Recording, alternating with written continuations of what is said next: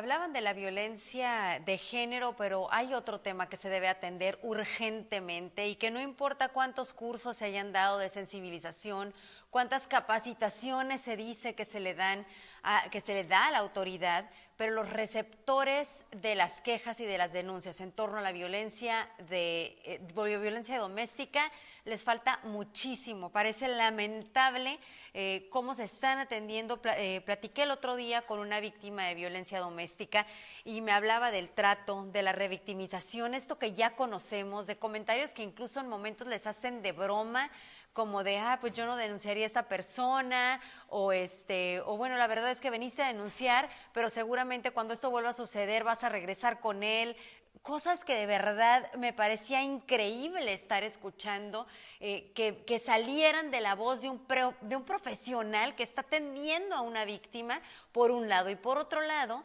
todo el, toda la burocracia que hay detrás de esto. Y me decía esta persona, es que ya me citaron cuatro veces y yo no puedo estar faltando a mi trabajo. Un día estuve todo el día ahí. La verdad es que me, sorprendió la persistencia de esta denunciante, porque lo, lo, que sucede normalmente es que con este trato y esta burocracia la gente desiste de las denuncias y no estamos abonando a, a que incrementen y obviamente cuando hablamos de cifras la autoridad nos dice pues no hay suficientes, claro, porque las denuncias no están llegando